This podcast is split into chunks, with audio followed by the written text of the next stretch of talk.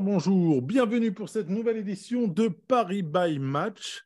Ce soir, dans votre podcast parisien préféré, du moins je l'espère, on ne va pas débriefer le match contre Lyon, euh, et pour cause. Euh, on va plutôt s'intéresser à la, situation du Paris Saint-Germain, tout court. On va essayer d'aller un peu plus loin que ce que vous pouvez voir ou écouter ici et là. Et bien évidemment, je ne suis pas seul ce soir. J'accueille notre ami Jay. Salut, salut Odès, salut les gars. Comment vas-tu? Euh, personnellement bien, euh, le supporter en moi, il va pas très bien. on va en discuter, on va en discuter. Salut Jérémy, comment vas-tu? Euh, Bonjour, bonsoir. pareil, hein. On, on, est, comment dirais-je, plein de questions. Plein de questions et plein d'interrogations C'est ça. Salut Sakil, bonsoir à toi. Salut les gars, salut. Comment vas-tu? Je suis fatigué. Je suis fatigué. ah là là là là. Notre ami, euh, notre ami Thomas qui manque à, beaucoup de gens visiblement. Euh, messieurs, on va revenir, euh, on va revenir par à coup. Donc même si j'ai dit qu'on n'allait pas forcément débriefer du match de dimanche, on va quand même revenir par à coup par coup sur, bah, sur cette nouvelle défaite, deuxième défaite de rang au Parc des Princes. rapidement, en un mot, la situation, comment est-ce que vous qualifierez déjà la défaite de Paris? Et derrière, je vais vous demander la situation du Paris Saint-Germain. En deux mots. Donc. Paillasson pour le match. ok. Et inquiétant. Jay? Euh, Je vais prendre un mot pour, pour euh, les deux abandon. Ok. Sakil? Pitoyable pour le match mhm. et pour la situation alarmant. Donc, moi, sur le match euh, désespérant et sur la situation, point d'interrogation. Point d'interrogation. Euh, pour revenir à la situation, donc bien évidemment, hein, défaite contre Lyon euh, ce dimanche. Euh, un but d'un petit jeune, Barcola, c'est ça? Et, et, surtout, les gars, huit défaites sur, sur la saison. Alors, on était invaincu avant la Coupe du Monde. On revient de la Coupe du Monde. On enchaîne huit défaites. En quoi? En, en, en, 18 matchs? 18 matchs. Euh, déjà 18 matchs en deux mois, mine de rien. non, pas deux mois, en trois mois. Trois mois et demi. Euh, c'est quand même chaud, quoi. Huit défaites en, trois mois. C'est déjà un, on n'avait plus l'habitude depuis que bah, ici. on n'a plus l'habitude tout court parce que c'est le record depuis 2001. Euh, Donc, on arrive à faire pire. Donc là, on n'en est même pas à se comparer dans la période QSI c'est qu'on est déjà pire que les années où on était pire. année, année, année euh, colonie capitale. Non, mais je ne sais pas si, si, les gens se rendent compte du, truc. Enfin, franchement, quand j'ai vu cette stat, souvent on a l'habitude de se comparer à ce que à ce qu'on fait depuis les, les Qataris qui sont là parce qu'on se dit que la, la, la fameuse saison euh, de Sochaux 2008 là, 2007-2008, euh, on fera jamais pire que cette saison-là. Moi, moi, il y, a une, moi il y a une stat que j'ai vue qui m'a édifié. Euh, Galtier, là, ça fait euh, combien de mois? Enfin, C'est pas, une, pas une saison complète. Ça fait, Il a le pire total de tous les entraîneurs, c'est ça? Non, il a huit défaites en le nombre de mois qu'il est à la tête du PSG depuis juillet. Blanc, en trois saisons, il a 16 défaites. Dans les 16 défaites, il y a dans les 16 défaites, il y a en Ligue des Champions. Tu les retires. Donc, imagine en Ligue 1, il en a combien? C'est-à-dire que normalement, supposément, Galtier a déjà plus de défaites que Blanc. En Ligue 1. Messieurs, franchement, je. Après, les- après- Après, après la, la tendance de- du PSG qui perd plus de matchs, c'est depuis quelques saisons. Donc, moi, huit défaites au final sur, euh, on va dire, depuis le début de la saison. Si tu prends le chiffre par rapport euh, depuis août, juillet-août, ça me choque pas tant que ça parce que je sais que le PSG maintenant, on- on- je viens de parler de Blanc, mais c'était une autre époque avec une équipe qui était ultra dominatrice. Le PSG a plus tendance à perdre des matchs, mais à côté, pré- précédemment, avait tendance à avoir des matchs de- d'un plus haut niveau Oui et quand, non. quand ça comptait. Maintenant, ce qui, Oui et ce qui est, non. inqui- ce qui est inquiétant, c'est que les défaites, elles sont sur une courte période, depuis janvier, et au-delà des défaites, c'est le contenu. C'est surtout ça qui est très inquiétant. Parce que les défaites du Paris Saint-Germain, euh, l'an dernier, c'est surtout donc, il y a la traditionnelle défaite euh, euh, au match aller. Mais jusqu'à présent, c'est vrai que ces dernières années, on ne perdait pas trop avant Noël. Euh, allez, une défaite, voire deux grands max.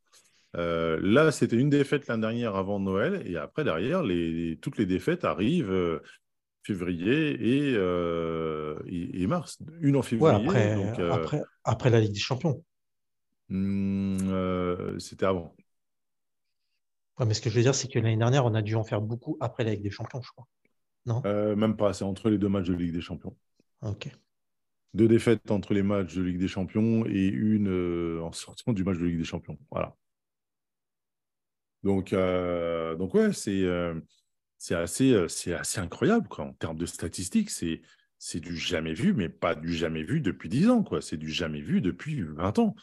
Et là où c'est inquiétant, c'est qu'il ne se passe rien du tout au niveau de, euh, au niveau, euh, bah, toutes les strates du, du- du stade. Il ne se passe rien sur le terrain, il ne se passe rien euh, sur les côtés, il ne se passe rien dans les tribunes, il ne se passe rien dans les bureaux, il ne se passe rien dans la rue. Les gens ne parlent plus du PSG. Il se passe rien à la communication aussi. Bah, il ne se passe rien nulle part.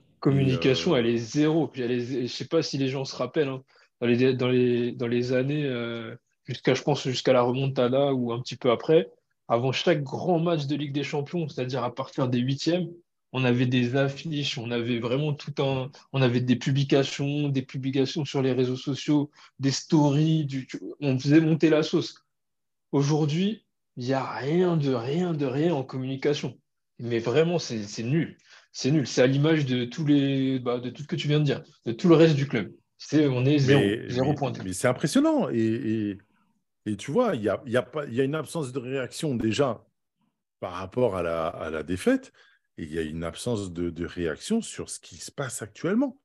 Et on, et on a rarement connu ça. Alors, tu fais bien de, de, de me rappeler ça, parce que pendant que tu me dis ça, moi, j'essaye de repenser à l'ambiance quand on allait au parc euh, pour un match de championnat, euh, l'ambiance qu'il y avait au parc avant un match de Coupe de France ou un match pourri de Coupe de la Ligue, euh, où on y allait quand même, tu vois, même si ce n'était pas forcément nos matchs préférés.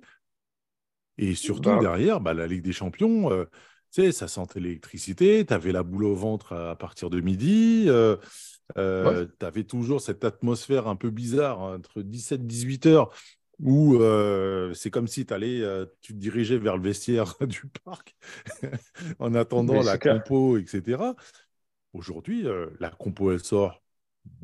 Alors, excusez-moi du terme, mais on, on s'en bat, hein, s'en bat les bonbons.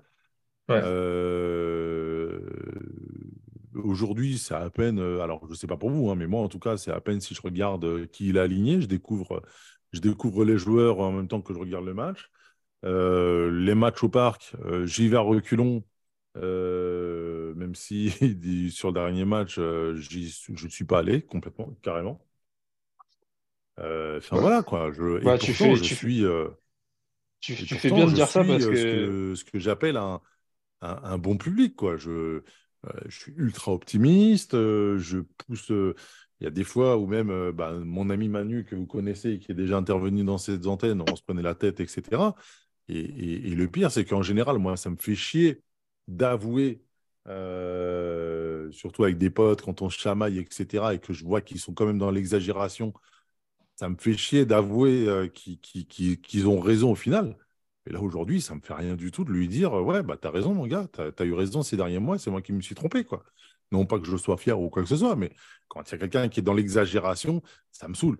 Mais sauf que là, qu'est-ce que, qu'est-ce que je peux dire? Qu'est-ce que je peux dire? Rien. Ouais, ouais, Et ça me fait ni chaud ni froid que de lui donner raison. j'allais dire, tu fais bien de dire ça par rapport à ton ressenti de, de supporters et d'abonnés. Parce que moi, personnellement, le seul truc qui fait que j'y vais encore, c'est que en ayant grandi à Paris et, euh, et en ayant connu des grandes années comme des années molles, comme un petit peu tout, ça fait très longtemps que je suis ce, ce club, je considère encore que d'aller au parc, c'est un privilège. Parce que tout le monde ne peut pas se le permettre, parce que, ce soit financièrement ou par la distance, etc. C'est la seule chose qui fait que je vais au parc. Mais j'ai pas envie d'y aller. Normalement, quand je vais au parc, j'y vais au moins une heure avant parce que j'ai envie de voir l'ambiance, j'ai envie de voir les supporters arriver, j'ai envie de voir le, les échauffements. Là, franchement, ça fait depuis, depuis deux mois que j'y vais. J'arrive à cinq minutes avant, avant le coup d'envoi. Et effectivement, la, la composition, j'en ai rien à faire parce que les joueurs, je ne peux plus les voir. Alors que c'est des joueurs que j'aime bien de base. Mais je peux plus les voir. Je peux plus voir cette attitude. Je peux plus voir cette attitude du club. Je peux plus voir en fait des manquements de professionnalisme et d'exigence du haut niveau. J'en ai marre de voir ça. Et, en fait, je suis passé par des états où cette saison, pour moi, le début de la saison, j'ai eu de l'espoir. Après, j'ai eu j'ai eu de la colère. Et aujourd'hui, je suis, je sais pas, je suis dans, L'indifférence. je suis dans le dé- dans le- ouais, dans l'indifférence, dans le désamour, dans le détachement. Et c'est incroyable de Je dire ça alors que si Paris Saint-Germain est leader parce du championnat. qu'on en parle. C'est même pas une question de, de désamour, parce qu'on continue d'en parler, on, on- on remarque qu'il y a quelque chose qui ne va pas. C'est vraiment de l'indifférence. C'est- Mais ça, ouais, mais c'est ce qui est triste, c'est que j'ai l'impression que ça, ça, ça nous touche que nous. Moi, c'est, c'est- moi, je trouve ça incroyable. Il y a des gens qui sont payés au club, et je parle pas des joueurs parce que on va en parler certainement, mais les, les joueurs, on tape toujours sur eux parce que c'est eux qu'on voit. Et c'est eux qui jouent. C'est eux qui peuvent gagner les matchs, c'est eux qui peuvent les perdre. Mais que font les gens, les gens de- qui travaillent dans, dans ce club? Que font les salariés de, son- de ce club? Ils font rien. Ils font rien du tout. Ah, Il y en a aucun qui bosse Qu'est-ce que tu veux qu'il fasse Ils travaillent, en fait. Un club, ça se fait pas tout seul. Et un club, ça se fait pas tout seul. Quand on regarde dans les autres clubs comment ça se passe, ça se passe pas comme chez nous. Ils travaillent pas, les mecs. Ils travaillent pas, ils foutent rien. Si, si tu vois rien à la communication, je suis désolé, c'est que tu fous rien. Tu vas me dire quoi? T'as pas les outils? Mais tu dois avoir un budget qui, qui, qui- qui n'existe même pas en Alors, France pour, la- communiquer. je vais- je vais- je vais- je vais me faire l'avocat du diable. euh, Jay- Ces derniers temps, il y a tout le monde qui est en train de taper des doigts sur le club en disant que c'est marketing, marketing, marketing et que c'est pas la priorité. Je suis pas d'accord avec ça, hein, dans le fond. Marketing et communication, niveau c'est du club, on essaye, on essaye de, de, de, de, de se faire petit.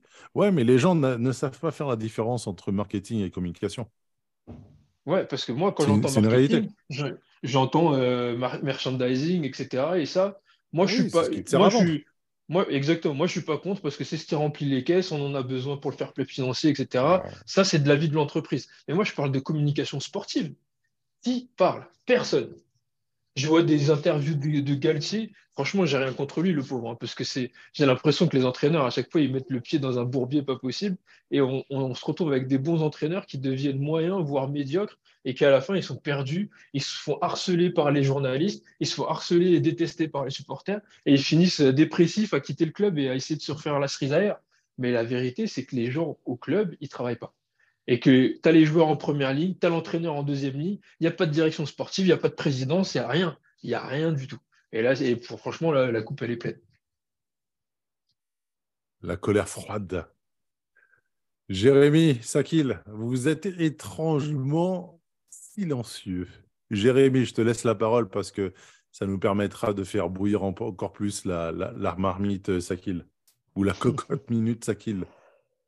Non, mais après, c'est vrai qu'aujourd'hui, faire le bilan euh, de, de, la situation sportive, c'est normal parce que il y a de la déception, etc. Après, je pense que dans la communication sportive, je pense qu'on n'a pas assez insisté sur, euh, sur le, championnat. Je pense que c'est une des grosses erreurs de, de, de QSI c'est de ne pas assez insister sur les, trophées nationaux parce que on parle de pire saison, mais on est quand même six points d'avance.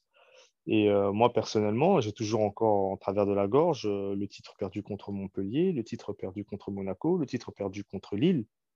Moi, je les ai encore en travers de la gorge. Donc, euh, c'est vrai que dans, dans le contenu, c'est pas fameux. C'est, on, on, est loin du compte. Il y a une certaine indifférence. Après le match, très sincèrement, bah, je rentre, mais limite, ça ne me fait plus rien mais euh, je veux gagner ce titre. Donc, euh, c'est là où c'est un, un, certain dilemme. Euh, l'année dernière, avec Pochettino, pareil, on, très sincèrement, toute l'année, on s'est fait chier. C'est une réalité. On gagne le titre, c'est un titre sans saveur, mais c'est un titre quand même. Donc, pour moi, c'est une, ligne, c'est une ligne qui compte. Hein. Moi, pour moi, le minimum, c'est ça. Et on fait le bilan à la fin. Euh, l'absence de direction, sportive, c'est un gros problème. Et euh, je le disais dans la rédaction, euh, c'est un problème qui est récurrent, en fait. c'est la première fois depuis de nombreuses années, je répète, que on a un directeur sportif qui, a choisi son, entraîneur. La dernière fois, ça avait été Leonardo avec Ancelotti. On n'a plus jamais eu ça. Et c'est vrai qu'il laisse trop Galtier euh, exposé et on n'a pas de, derrière, il n'y a rien qui, personne qui fait bloc en fait. Euh, on, a l'habitude de subir des vagues, euh, des, attaques, etc. Mais cette année, Galtier, je trouve a été trop isolé. Et on va pointer encore pour moi la, direction sportive, clairement. Elle est, elle est lâche elle est. Euh, le gars est fourbe. Il se dédouane, euh, il pilote certaines choses. Euh, clairement, la stratégie, elle est simple. il essaie de sauver sa tête d'ici la fin de la saison.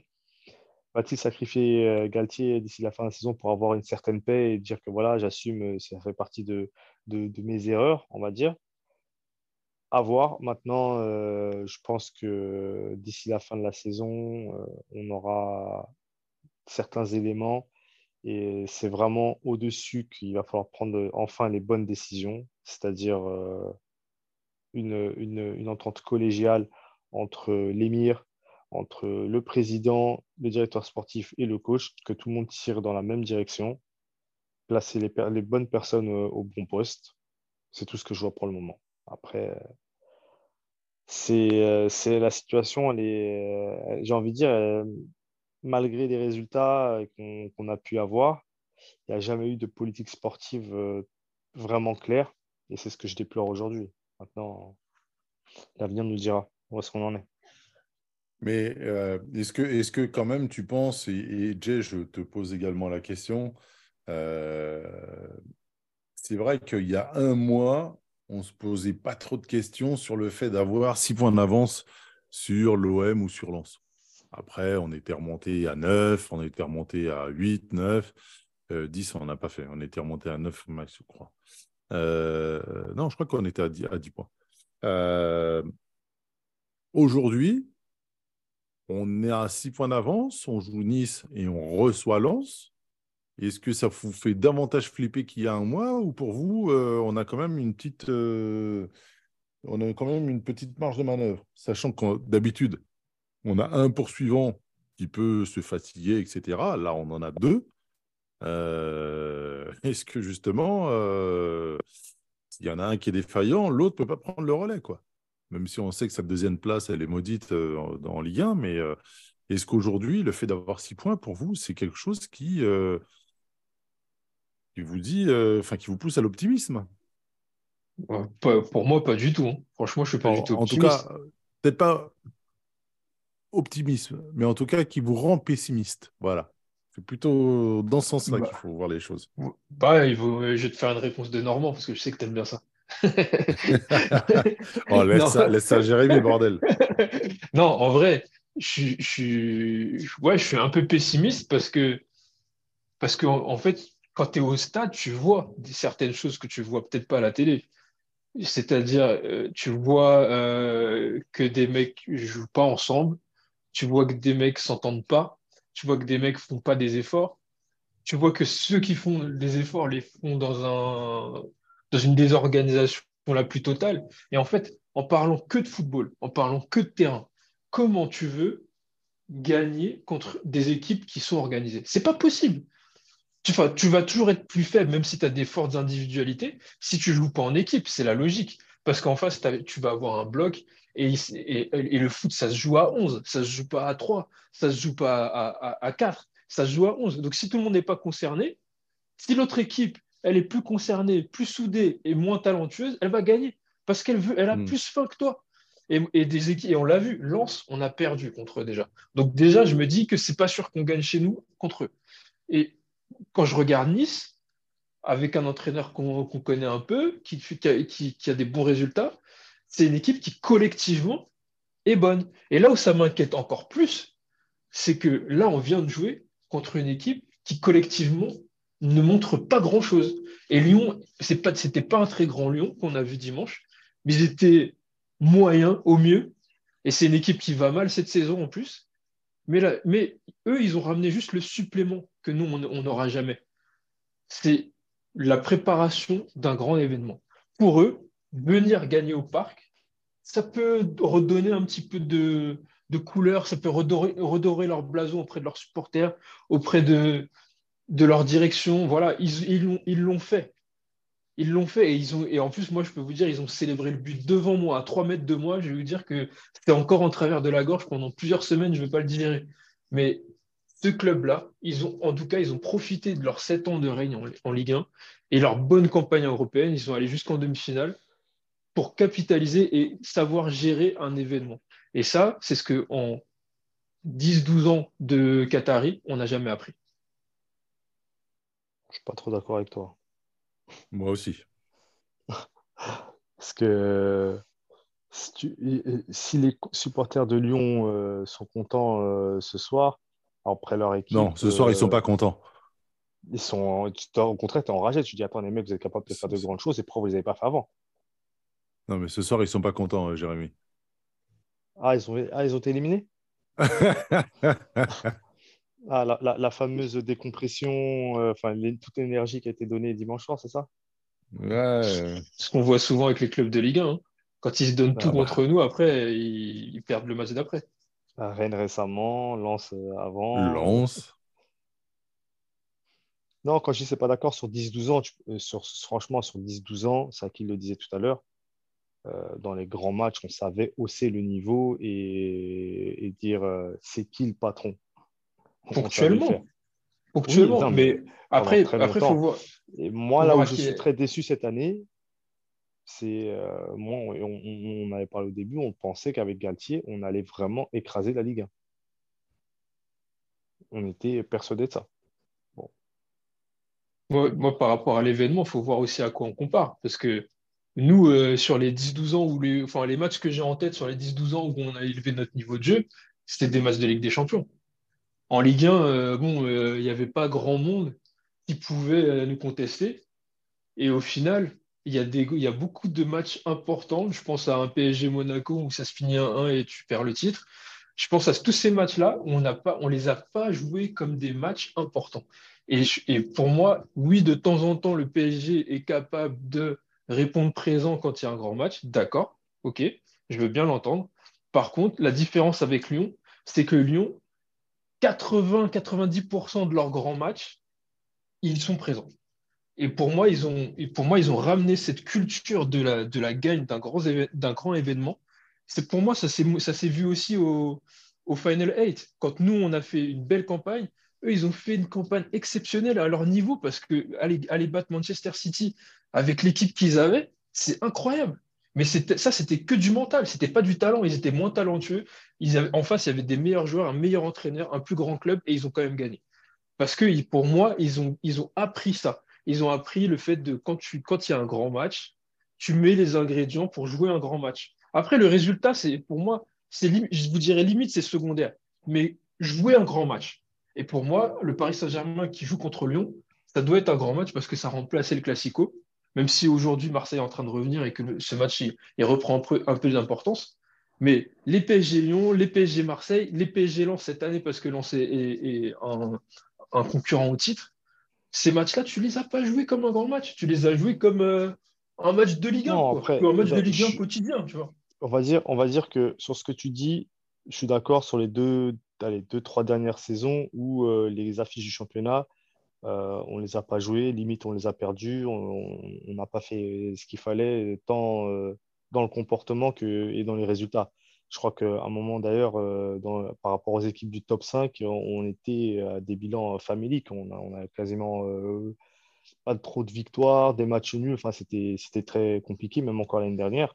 Non, mais cette année, excuse-moi, je te coupe deux secondes. Cette année aussi, on a gagné que, on a fait, la dernière fois, on parlait des 6 sur 6. On a fait 6 sur 6 que contre Marseille. Et ça correspond au point d'avance qu'on a sur eux. C'est tout. Les autres, on a perdu au moins un match contre eux. Contre Rennes, on a fait 6 zéro. sur 6 contre Marseille. Non, on fait match nul là-bas. On a non gagné chez eux. Ah, je, On gagne chez non, je eux. comprends, ouais, je, je comprends ça, à la saison dernière, le 0-0. Il y avait eu un 0-0. T'as- oublié, t'as oublié la victoire chez eux. C'est le Oui, seul oui, match qu'on fait bien. C'est le seul bon match Ouais, ouais. depuis la reprise.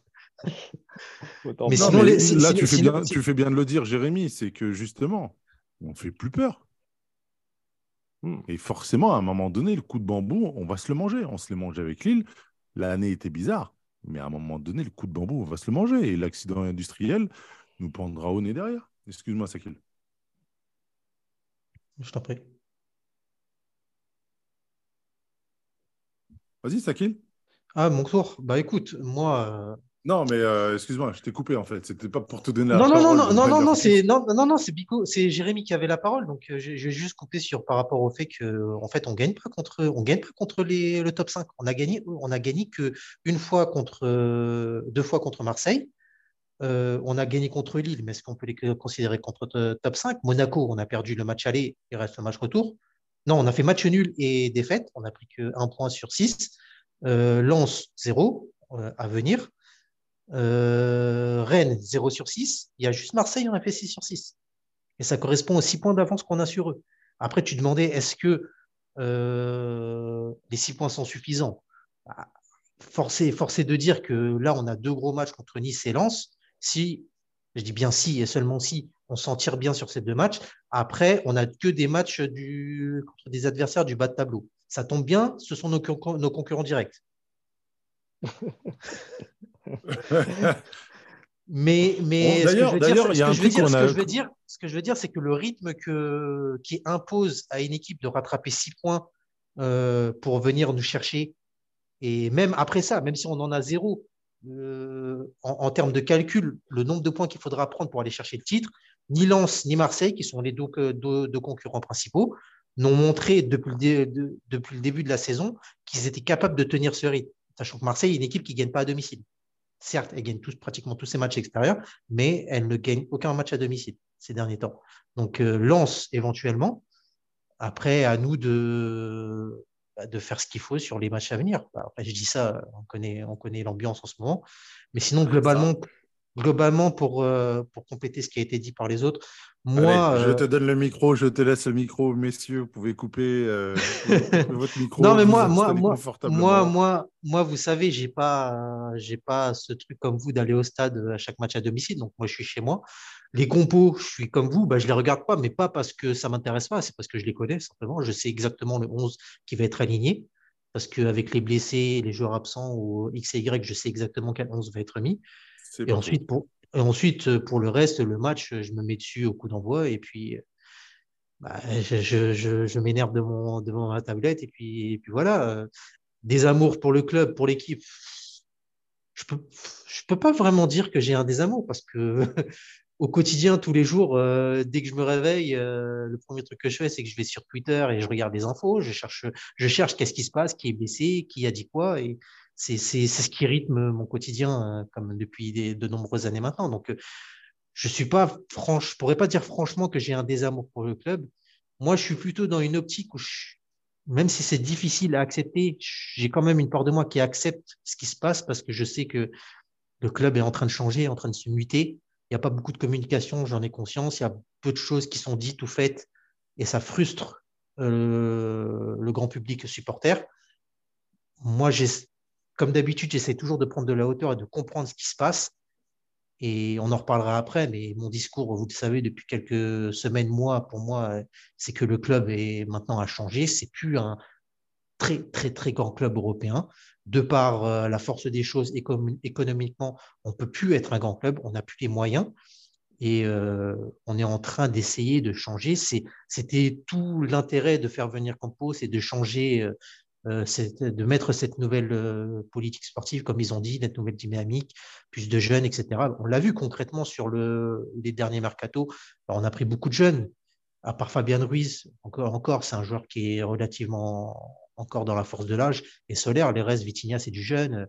On a, on a c'est que des, des, profils euh, à, développer. Et c'est ce vers quoi on va vouloir aller. Pour moi, il, moi, comme je l'ai dit, je le répète, il faut aller franco dans ce qu'on veut faire, c'est-à-dire Mbappé Project, et puis euh, nettoyer tout ce qui est autour. Et on verra bien ce qui arrivera. Maintenant, ce qui est plus dérangeant pour moi, c'est ce qui se passe sur le terrain chaque week-end, euh, ce qu'on ne voit pas en termes de jeu, de productivité, d'intention. C'est ça qui me dérange. Le, reste à côté, que la politique, sportive ne soit pas claire, que il y a plein de choses qui vont pas. À, la limite, moi, je suis au-dessus de ça et ça m'intéresse peu. Mais ce qui m'intéresse, c'est ce qui se passe sur le terrain. Ce qui, ce qui me dérange, c'est que je ne vois pas, je ne vois rien sur le terrain. Et dimanche, c'était un match pitoyable pour moi parce que il n'y a rien eu. Il n'y a rien eu. Les joueurs, ils savent pas ce qu'ils doivent faire. L'entraîneur, il sait pas ce qu'il fait. Et c'est incroyable de se dire que depuis qu'on est éliminé de la Coupe de France et ensuite de la Ligue des Champions, on a supposément plus de temps pour travailler, puisqu'on a un laps de une semaine entre chaque match. Et depuis qu'on a ce temps, l'équipe joue de, de, plus en plus mal. C'est dingue. C'est dingue. Vous vous rendez compte? En fait, plus le, plus, oh le staff, plus le staff a le temps de mettre, je suppose, ses idées en place, de travailler sur ce qu'il veut, et plus l'équipe joue mal, et plus les joueurs ont l'air de moins en moins adhérer, parce que, excusez-moi, mais ce qu'on voit, ça ressemble fort à une équipe qui est en train de lâcher son entraîneur, même si je sais que ces joueurs-là, ils n'en ont pas envie. Mais ce qu'on entend après match, que Danilo a dit qu'on n'a pas respecté les consignes, qu'on n'a pas fait ça alors qu'il fallait le faire, que Galtier a dit on, avait travaillé ça en vidéo, on avait demandé ce type de course ça n'a pas été fait, ça ressemble beaucoup à des joueurs qui n'ont pas envie d'écouter les consignes. Ils ont en eux, on l'a vu le premier quart d'heure, cette euh, volonté de dire allez, on y va, euh, on va essayer d'appliquer pendant 10-15 minutes, ça marche, et ensuite, euh, comme il dit, patatrac, ils relâchent tout il manque de motivation, il manque d'envie. À la moindre difficulté, il baisse les bras et c'est fini. Rien. Il ne se passe plus rien. Le PSG Lille, où on a réussi à revenir dans le match et à renverser euh, tout ça, même ce mental-là, il n'y est plus. C'est fini. Il n'y a plus rien. Il ne se passe plus rien euh, dans cette équipe. Et, c'est en ça que moi, je dis qu'il aurait fallu faire un choix il y a maintenant quelques mois, quelques semaines par rapport à l'entraîneur. On a décidé de ne pas le faire moi, concernant un course titre, j'ai du mal à voir ce que lui pourra faire de plus, enfin, pourra créer de plus comme électrochoc pour euh, redynamiser cette équipe parce qu'il n'y arrive pas en ce moment. On peut, sur le match de Lyon, on ne peut même pas dire que ça concerne les hommes. Contre Rennes, il, y avait, il manquait pas mal de défenseurs. Contre Lyon, euh, concrètement, il te manquait qui? Neymar, Pembe, c'est tout. Après Solaire, tu peux pas dire que. C'est, Sergio Ramos te dira, euh, Jérémy. Jay. Ouais, mais bon, ça s'est compensé. À la limite, tu peux accepter ça. Mais Mukele, mais bon, il avait, il avait pratiquement euh, l'équipe qui a battu Marseille et il ne s'est rien passé. Donc, euh, que fait le staff? Qu'est-ce qui est, qui est travaillé la semaine? Qu'est-ce qu'ils font? Est-ce que, enfin, je sais, je sais qu'ils n'ont pas envie de jouer ensemble. Ça se voit, ça se sent. Les joueurs qui sont sur le terrain, ils n'ont pas envie de jouer ensemble. Ils n'ont pas envie de faire ce qu'on leur demande. Donc, euh, pour moi, c'est plus, pour moi, c'est vraiment ça qui, qui, qui m'inquiète et qui est alarmant. Parce que, comme j'ai dit, je ne vois pas ce qui va changer d'ici samedi et les week-ends d'après, à part la bonne volonté de Mbappé de, de, casser tout ça, enfin de lui de se dépasser. Même lui, même lui, même lui, il a l'air d'avoir baissé. Non, mais ce que je oui, oui, je, suis d'accord, il a baissé les bras. Il on, voit clairement qu'il a baissé les bras. Et contre Lyon, avant même l'heure de jeu, il a baissé les bras. C'est bon, il a dit, moi, c'est bon, ce match-là, je m'en fous. Mais à part sa volonté à lui d'aller chercher ses records de buts et par, et conséquence de prendre le titre de meilleur joueur de Ligue 1, il n'y a rien qui peut se passer. Pour moi, c'est juste si Mbappé a envie de, faire bouger les choses, sinon il ne se passera rien. Donc euh, voilà. Je te, je te sens très, très diplomate. Non, mais comme j'ai dit, sur euh, tout l'aspect sportif, les dirigeants, tout ça. Ah, je croyais que tu allais Après- dire sur le plan spirituel, tu es obligé de te. non, Euh, a brand new me, comme on dit. je, je suis, je, suis, je, je- je- je suis, je suis très zen, t'inquiète pas. Non, mais Campos, on va en parler, on va en parler après. Jérémy Je a, te taquine. commencé, a- Jérémy a commencé à dire un peu que son attitude est lâche, et je, je suis absolument sur ce, sur ce terrain, mais je laisse ce débat pour après. Mais sinon, concernant l'institution, tout ça, ça m'intéresse pas trop d'en parler parce que je maîtrise pas forcément tout et j'ai pas un avis super objectif parce que moi, j'ai tendance à faire confiance aux dirigeants qataris et être reconnaissant pour ce qu'ils ont fait. Donc, j'ai pas trop cette volonté de, c'est pas cracher, mais toujours euh, être toujours celui qui critique ce qu'ils font et de montrer euh, toutes les erreurs. Il y en a forcément, mais j'oublie pas tout ce qu'ils ont fait de bien. Maintenant, euh, ce qui est primordial, c'est le sportif, c'est le terrain, et c'est ça qui compte aujourd'hui, parce que c'est ça qui va te permettre de finir cette saison et d'aller chercher le 11e titre. C'est ça qui est plus important pour moi à l'instant T.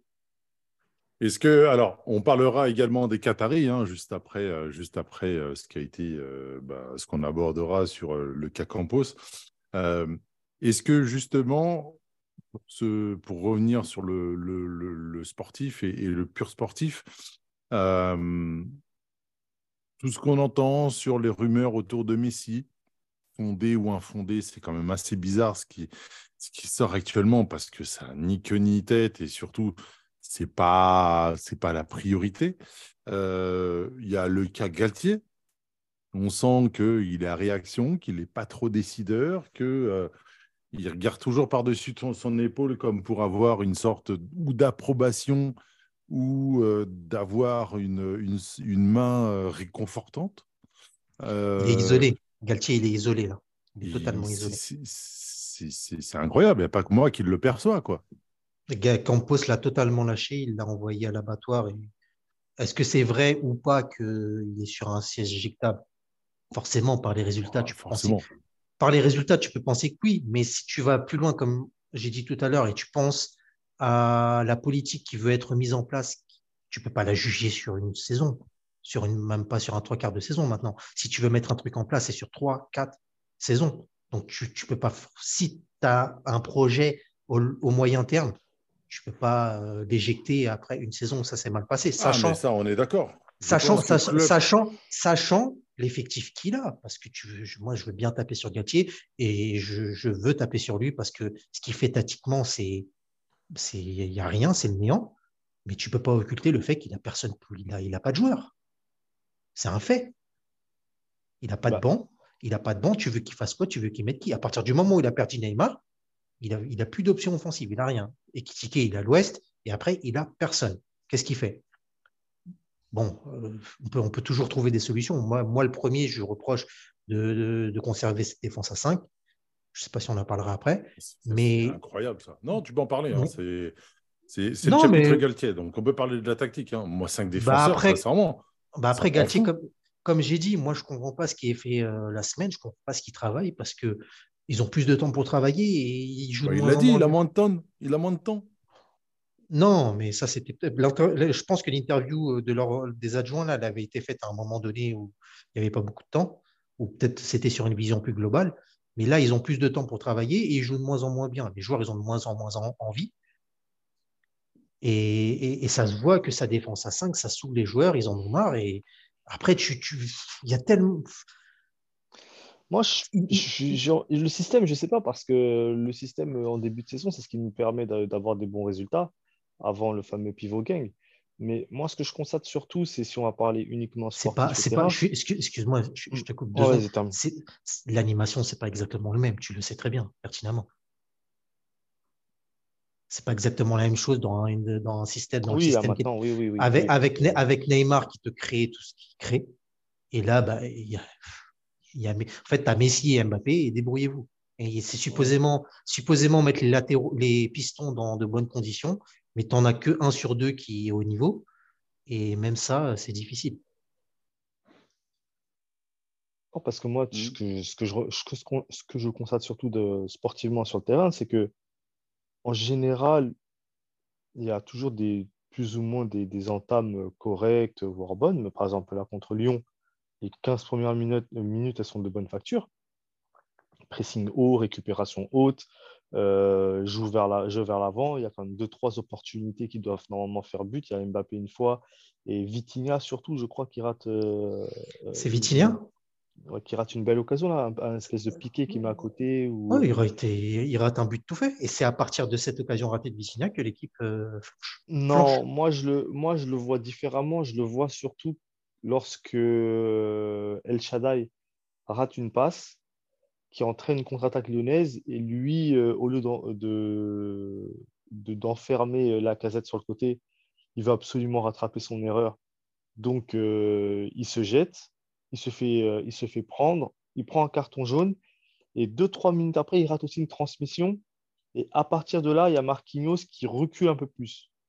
Parce que, euh, comme s'il allait pour protéger euh, le, le jeune, parce qu'il a un carton jaune, je ne défends plus pareil. Donc, il va surtout en couverture de Marquinhos. Je ne sais pas si ça, s'est ressenti, enfin, moi je l'ai vu en tout cas, que Marquinhos, euh, son début de match est bon parce qu'il permet d'aller haut et aller chercher haut. Et derrière, en reculant euh, et se mettant plus à côté de, de- d'El Shaddai, ça, ça a fait reculer le bloc. Ça a apporté moins d'agressivité euh, sans ballon. Et derrière, Lyon, euh, dans un rythme monotone, a pu euh, faire de la, conservation plus ou moins euh, défensive. Mais euh, malgré tout, il y a quand même des, événements dans le match qui ne sont pas pour nous, surtout en ce moment. Y a, on a la chance de voir un penalty repoussé par le poteau en notre faveur. Derrière, il y a un penalty flagrant. Si tu rentres avec 1-0 à la mi-temps, ça peut peut-être relancer les gars mentalement, tu es à domicile. Et dans la configuration qui est la nôtre, d'être moins en possibilité de faire le jeu, bah voilà, justement, tu, tu donnes le ballon à l'adversaire et euh, tu peux plus ou moins euh, jouer en contre éventuellement. Enfin voilà, inverser le- la, la physionomie du match, mais tu n'as même pas ça. Parce que euh, on peut tirer sur tous les joueurs, etc. euh, mais il y a un penalty flagrant juste avant la mi-temps. La VAR, je ne sais pas ce qu'elle fait à ce moment-là. Et ça aussi, c'est Ah, surtout que qu'on- c'est hyper important, moi, je trouve. Et euh, que ça peut changer le match, ça peut changer le championnat. Ben, ça conditionne pas mal de choses. Et ça n'a même pas été consulté, quoi. Qu'il l'a consulté, qu'il la désavoue? Bon, allez, pourquoi pas? Mais là, il n'y a rien, alors qu'elle est flagrante, là. main. Qui met la pression sur les arbitres Après, je veux pas, je veux pas. Le pire, c'est que je veux même pas qu'on en parle parce que pour pas que ça serve d'excuse. Mais c'est vrai que c'est complètement incroyable. Et pour en revenir sur le match, c'est vrai que à partir de là, on a totalement baissé les bras. Et tu Oui, me fais ça, penser après. également à une autre chose, et je finirai là-dessus. C'est que tout à l'heure, j'ai parlé euh, du terrain, j'ai parlé du staff, euh, j'ai parlé des tribunes, j'ai parlé des bureaux, j'ai parlé de la direction, euh, des propriétaires, enfin de toutes les strates au niveau du club. Il est où notre capitaine? Tant sur le terrain que en dehors du terrain, moi je le vois pas. C'est pas lui qu'en plus c'est pas lui qu'on va chercher au niveau des interviews pour euh, euh, euh, savoir ce qui se passe, etc. C'est quand même assez incroyable. Et limite, même si on lui donne le micro, bah moi personnellement, et je parle en mon nom, hein, j'en ai rien à cirer de ce qu'il a à me dire. C'est pas lui c'est pas lui que j'ai envie d'entendre. Et notre capitaine, il, il- il est où, il fait quoi et pourquoi lui, quoi? Je sens même pas son leadership sur le terrain. Son prédécesseur, illustre prédécesseur. On peut dire tout ce qu'on veut, même si il parlait pas trop ou sur le terrain, tu, tu sentais ce que quoi qu'il parlait. Mais tu, tu, tu sentais sa en- présence, en- son premier, son taf match, numéro un, tu ap- sentais. ap- Après les défaites, il venait. hein. Oui, après les défaites. Après les défaites euh, marquantes, euh, il venait. Mais, mais quoi qu'il ouais, c'est vrai que c'est là où en plus on a, on a la plupart des, euh, de ces citations euh, célèbres. Mais, euh, mais, mais sincèrement, tu, tu sentais sa présence sur le terrain. Même, allez, il était exceptionnel, on va dire. Allez, c'est le meilleur défenseur qu'on ait vu avec, euh, avec Sergio Ramos de ces 20, 30 dernières années. Ok, bon, allez, c'est un joueur exceptionnel. Je suis désolé. Oui, Jérémy, t'as attrapé froid. Non, il y a des choses, euh, des fois, ça me fait avaler de travers, mais excuse- Ah bah, je sais pas, tu, tu veux qu'on parle. euh, C'est quoi? Excuse-moi, Sergio Ramos, c'est un défenseur central euh, du haut du panier de ces 20 dernières années. Tu veux ouvrir top le 10, débat tout de mais suite? euh, top 10, mais pas Ah, plus. vas-y, euh, dis-moi sur les 20 dernières années qui est meilleur que lui? Non, mais déjà, pour moi, lui, il est pas bon sur 20 ans, déjà. Dès, au début, il se faisait rouler dans la farine par le Barça, mais, mais pendant 4-5 ans. Déjà, il a, il a commencé arrière droit. Donc, c'est même pas un Allez, défenseur central de dernières métier. années. Ces dix dernières années. Ouais, allez. tu t'as dit 20 ans. Eh, t'as dix dit 20 dernières ans. années, allez, allez, allez. Cherchez Bah, le il- Van Dijk. Non, non, non, bah, on on va pas aller dans l'escroquerie. Mais des mecs genre comme Godin, pour moi, ils sont au-dessus de lui. Boateng, à son prime, il est au-dessus de lui. Ah, Mmh, Boateng, je suis pas d'accord. mmh. Euh, Boateng, oh. À, son prime, oui. Après, il a pas eu de... il a pas duré. J'avoue, il a pas duré. Oui, voilà, je- ça. Il a pas duré. Il mais à son duré. prime, il est meilleur Une que. étoile filante, euh, Boateng. Ouais, t'exagères. Oui, j'exagère volontairement, mais c'est quoi? C'est, allez, 3 ans, 4 ans, euh, Boateng. Bah, c'est bien. Il a, il a combien l'autre? Il a 4-5 ans. Ah, Il en a pas il 10, plus hein. que ça. Excuse-moi, Ramos, il est plus Mais que il ça. s'est fait traîner de, mais par tout le monde. En- au Barça, ils l'ont, ils, ils lui ont fait la misère. À chaque fois, il prenait des rouges parce qu'il supportait pas. Dès qu'il perdait, rouge. Et pour moi, un défenseur qui casse, c'est un, c'est un aveu de faiblesse. Il y a des, il y a des, Écoute. il y a des, il y a des joueurs qui sont un peu physiques et tout. Un peu, Godin, par exemple, il est un peu physique, un peu, un peu rusé et tout. Mais aller, euh, aller, euh, aller déboîter des mecs avant une Coupe du Monde, aller casser des clavicules et tout, c'est plus, c'est pas du football. Ouais, faut arrêter. Ouais, bon, écoute, c'est pas pas le Paris by match spécial Ramos, mais si tu veux, on en discutera par la suite. Et je veux bien remonter le débat euh, sur le top 3 des meilleurs défenseurs des 10 dernières années, voire même potentiellement des 20 dernières années. Mais bon, bref. Et je ne suis pas un grand fan de Sergio Ramos. Mais, euh, mais bref, je vais finir sur ce que je disais. Un Ricardo, tu sentais sa présence. Un Roche, tu sentais sa présence. Euh, on avait qui jusqu'à présent, euh, avant, lui, euh, un Yepes, tu sentais sa présence. Même un, comment il s'appelle? Alors, ça va peut-être faire sourire certains d'entre vous, mais un Bizevac, on sentait sa présence. Enfin, nos défenseurs centraux, en général, on sentait leur présence. Là, le Marquinhos, il fait son boulot, point. Je sens pas de, je sens pas d'aura, je sens pas de charisme particulier. Et, sincèrement, ça me dérange qu'on donne, donne le brassard à un joueur comme ça.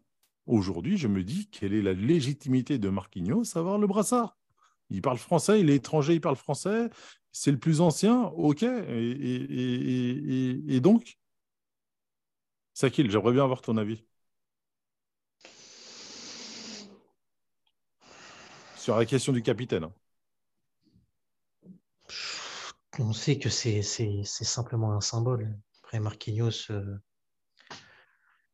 moi j'ai senti une cassure depuis le match contre Monaco, où euh, il avait demandé à l'équipe de rentrer et Kipembe allait parler. Et euh, il s'était fait critiquer pour ça. Il sent bien que il est plus sous le feu des critiques qu'auparavant. Peut-être que ça le touche par, ra- par rapport à l'image qu'il avait avant du, gendre idéal, hein, qui chantait euh, euh, dans son Uber les chants du, du CUP, etc., pour, euh, se donner bonne, euh, bonne image. Maintenant, euh,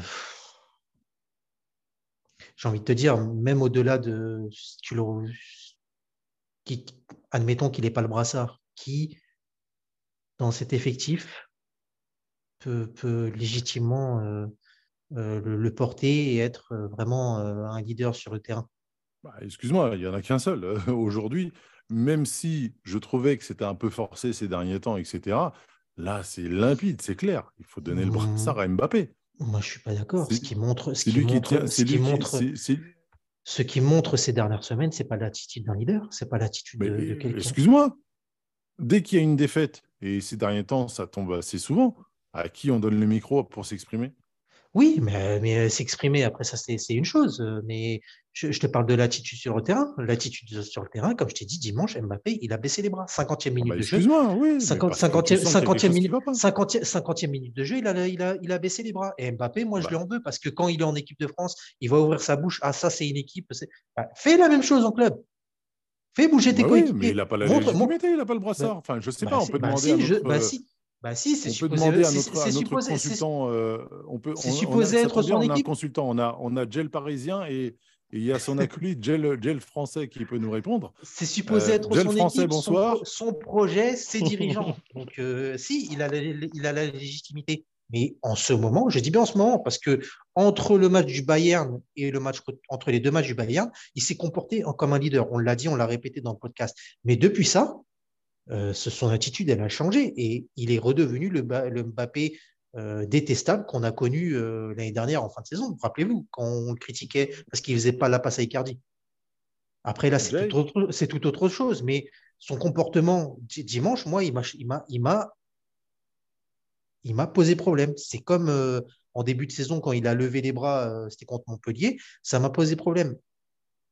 C'est pareil. Jay, Ouais, moi, enfin, je trouve ça est-ce que, tu peux appeler, que tu peux appeler euh, Jay, Jay- Jay le français pour qu'il puisse nous donner son. Bah, en équipe de France, ça fait longtemps qu'on sent qu'il a, il, il était en marche pour prendre le pouvoir. Ça, ça se sentait, on le sentait monter, ça se sentait sur le terrain. C'est fait exprès Je le jeu de mots en marche, pouvoir. Ouais, on peut. C'est c'est bien vu, c'est bien vu. Non mais, non, mais en vrai, il poussait, il poussait fort pour, euh, pour avoir la tête de cette équipe et le leadership.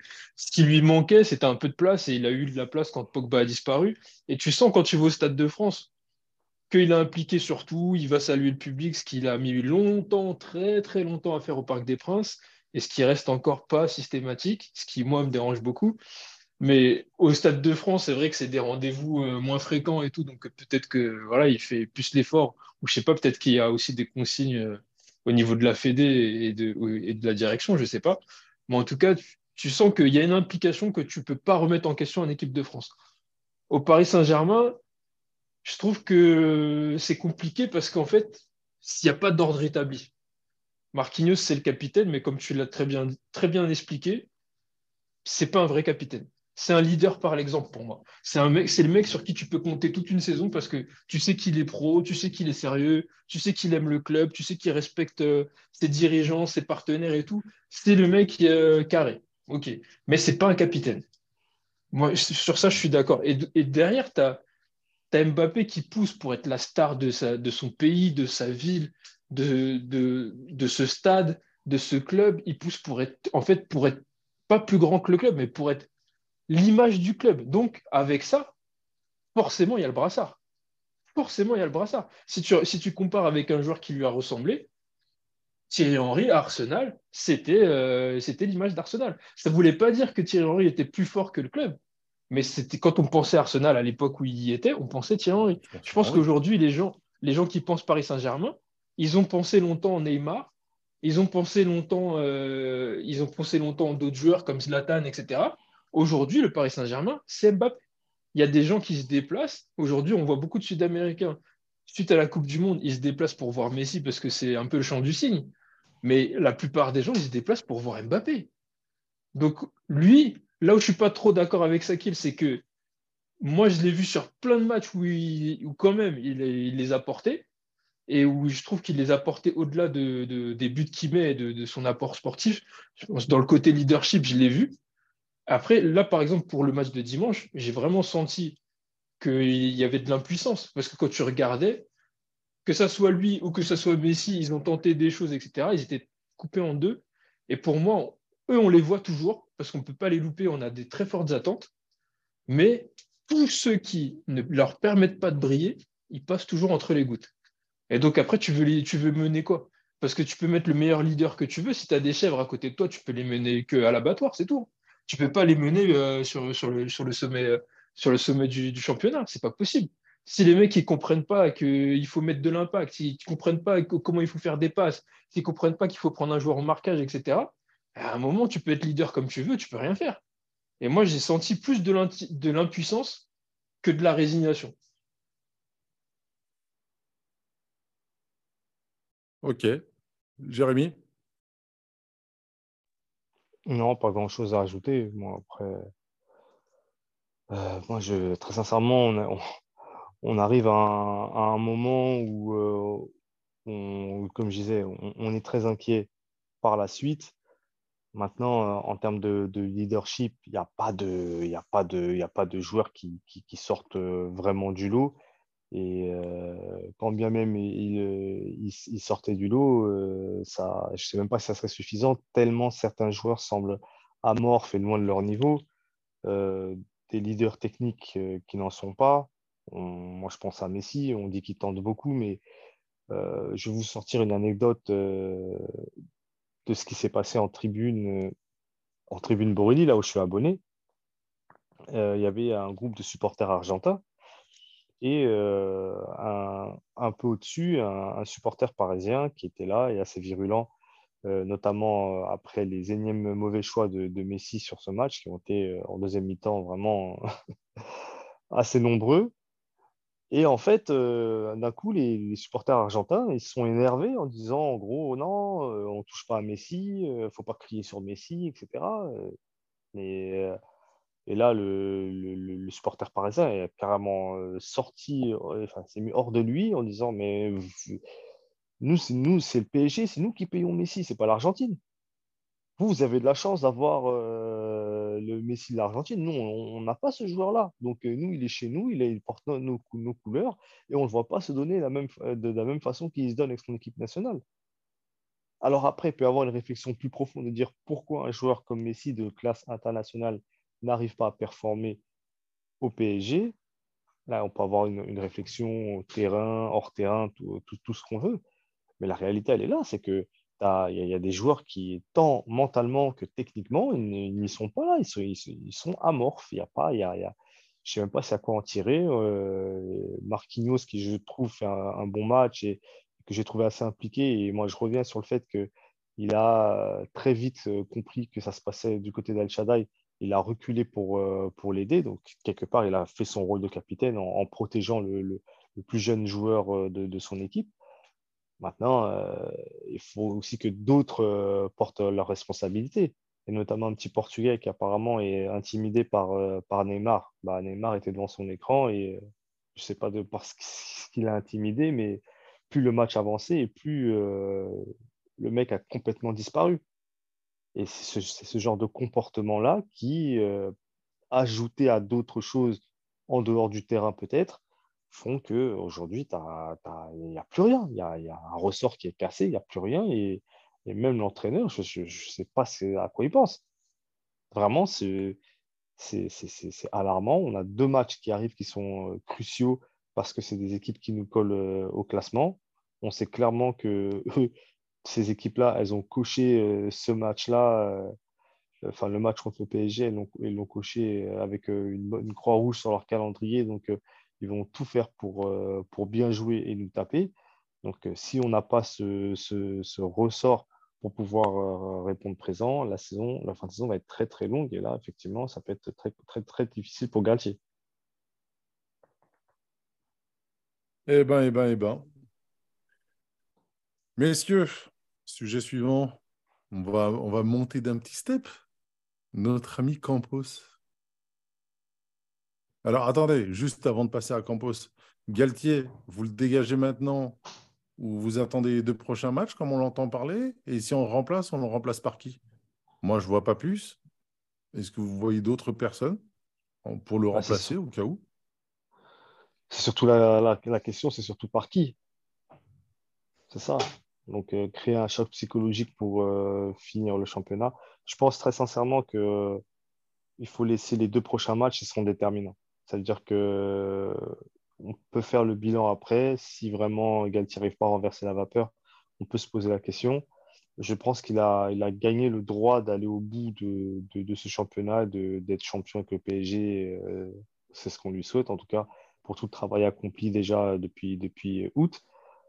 Maintenant, euh, là, il est dans un, dans un moment très, très, très compliqué, très difficile, et c'est à lui de, de trouver euh, les mots et, et, pour euh, guérir les mots MAUX. Hmm. Donc, on va passer à Campos, messieurs. Le meilleur ami de, de Sakil qu'il a en Honneur à Sakil. directe. Honneur à Sakil. Et tout ce qu'il va dire, je je pense que c'est le Sakil time. Luis Campos. Non, Allez, pour moi, Luis- Ouvre le dossier, Non, mais c'est à toi.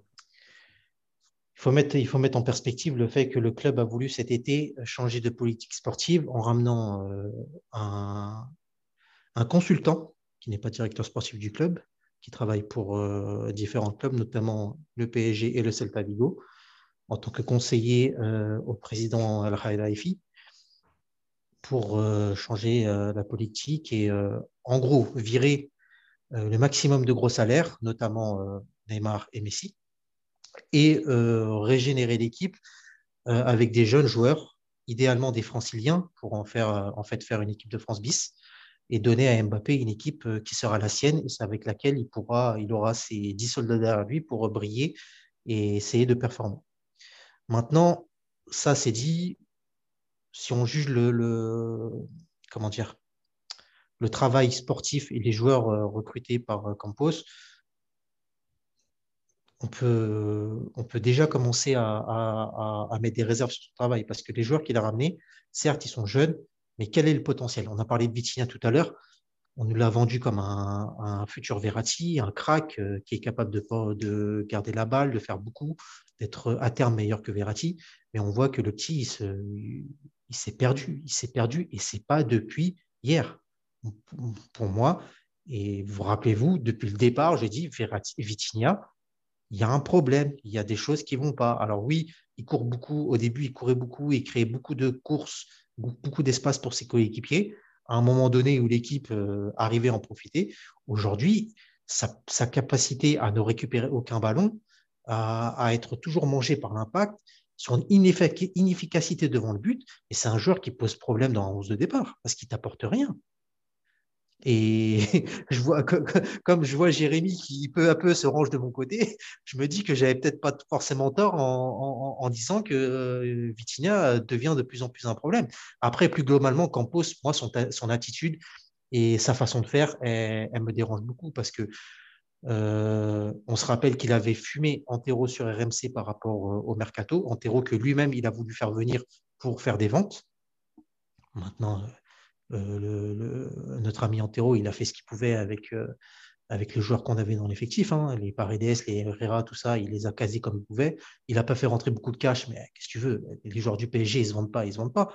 Et c'est pas de sa faute à lui. Lui, il a fait, il a, fait du mieux qu'il pouvait le travail qu'on lui a demandé. Maintenant, il s'est fait fumer pour ça. Et l'autre, il s'est justifié en disant que bah, moi, j'ai pas pu bosser parce qu'on n'a pas fait rentrer de l'argent. Bah, tu le savais, ça.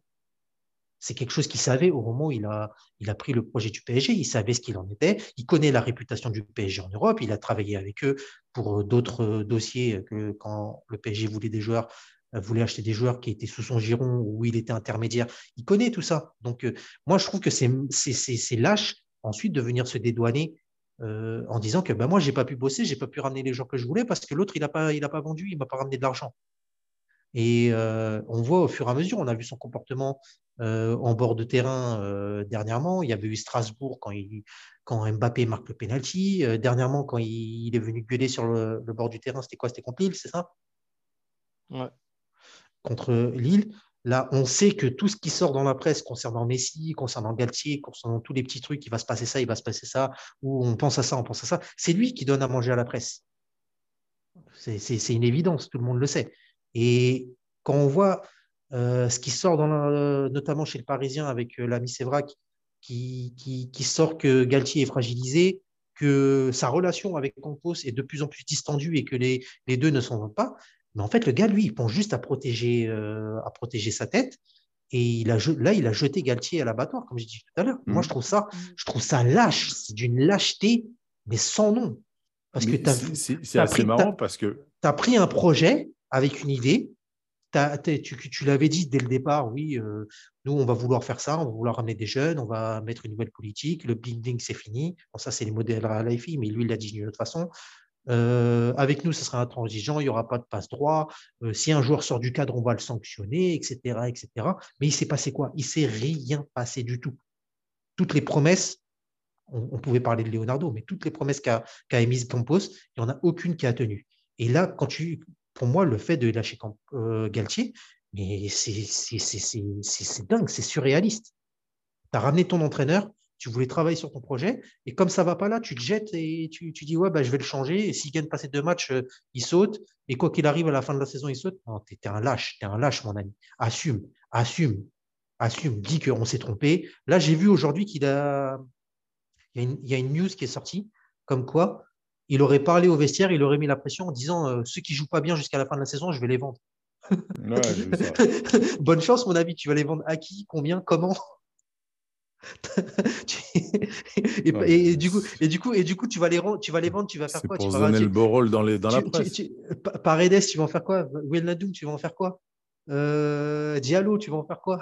Tu vas les faire venir et du coup, tu vas jouer avec Non, mais c'est incroyable. Et de se dire aussi que la politique, la politique qui a été mise en place, elle est ce qu'elle est, mais c'est dingue. L'année dernière, on critiquait euh, Idrissa Gueye, Ander Herrera, Julian Draxler, Leandro Paredes et se dire que des joueurs qu'on a, on a changés au milieu de terrain, on a réussi l'exploit de ramener des joueurs qui sont moins bons que ceux qu'on critiquait l'année dernière. Mhm. Parce que Ganagay, on aime, on n'aime pas, et on n'a pas aimé beaucoup de choses de, notre côté par rapport à son activité sur le terrain, mais il, arrivait à sortir des matchs libres. C'était pas le dernier à prendre ses responsabilités sur le terrain, et il arrivait à, à, à mettre quelques buts importants. Paredes, euh, il jouait quand il voulait, mais quand il jouait, c'était fiable. Herrera, c'est pareil, ça, ça faisait le taf, ça a marqué quelques buts importants. Les joueurs qu'il a ramenés, ils n'apportent rien, ils n'apportent rien. En fait, tu as, baissé le niveau du milieu de terrain qui était là où il fallait que tu, passes un step. C'est incroyable. Pour moi, c'est incroyable. C'est pour ça aussi que je dis, Galtier, il a ses torts parce que tactiquement, il fait des choses qu'on ne comprend pas trop. Et je comprends sa frilosité et sa peur de tout perdre. Mais à côté de ça, il a aussi ce qu'il a entre les mains et c'est difficile de, de, de, vouloir faire plus avec ces joueurs-là qui ne t'offrent pas beaucoup. Et sans compter la méforme des autres joueurs, des Hakimi, Messi, etc. Je laisse la parole à d'autres sur Galtier. Je ne sais pas si j'ai été assez sévère ou pas. Sur Campos. Sur Campos. Moi, pour moi, tu as tout dit. et c'est vrai que moi, ça, ça lâcheté, ça manque de poigne. Enfin, excusez-moi, hein, on critiquait Leonardo, il a ses travers, mais euh, on, le voyait, on le voyait devant les micros. Hein. Même s'il il venait nous jeter euh, pour rester dans un champ lexical. Euh, Est-ce que identique à, je, te, je te coupe Jay, une question Il, il balançait la poudre de parlimpinpin, mais voilà. Je te, coupe, je te coupe deux secondes. Est-ce que c'est le moment de sortir la fameuse citation de Leonardo? Sans moi, c'est difficile. Non, avec moi, c'est difficile. Sans moi, c'est impossible. Ah, ça. D'ailleurs, j'ai vu une rumeur comme quoi euh, il ne serait pas contre revenir. Mais non. Lui, il ne serait pas contre, mais que. Moi, j'ai vu un truc comme ça, mais bon. Mais non. Mais, une question euh, par rapport à Campos est-ce que euh, un, prestataire de service est autorisé à parler au nom du club? Un freelance, tu veux dire? Bah, Il est, il est, employé sportif. Ouais, mais il est employé du club. Il est conseiller sportif, mais il est employé du club. Il a un contrat en tant que conseiller, euh, conseiller sportif ou je sais pas quoi. Parce que c'est fou, euh, on, ne l'entend jamais. Ah, tu veux dire qu'on l'entend pas? Oui, on l'entend. on l'entend jamais. Enfin, on a une, interview à TF1. La dernière fois qu'on oui, oui, la dernière fois qu'on l'a entendu, c'était à TF1 pour se défendre. RMC et TF1. Ouais.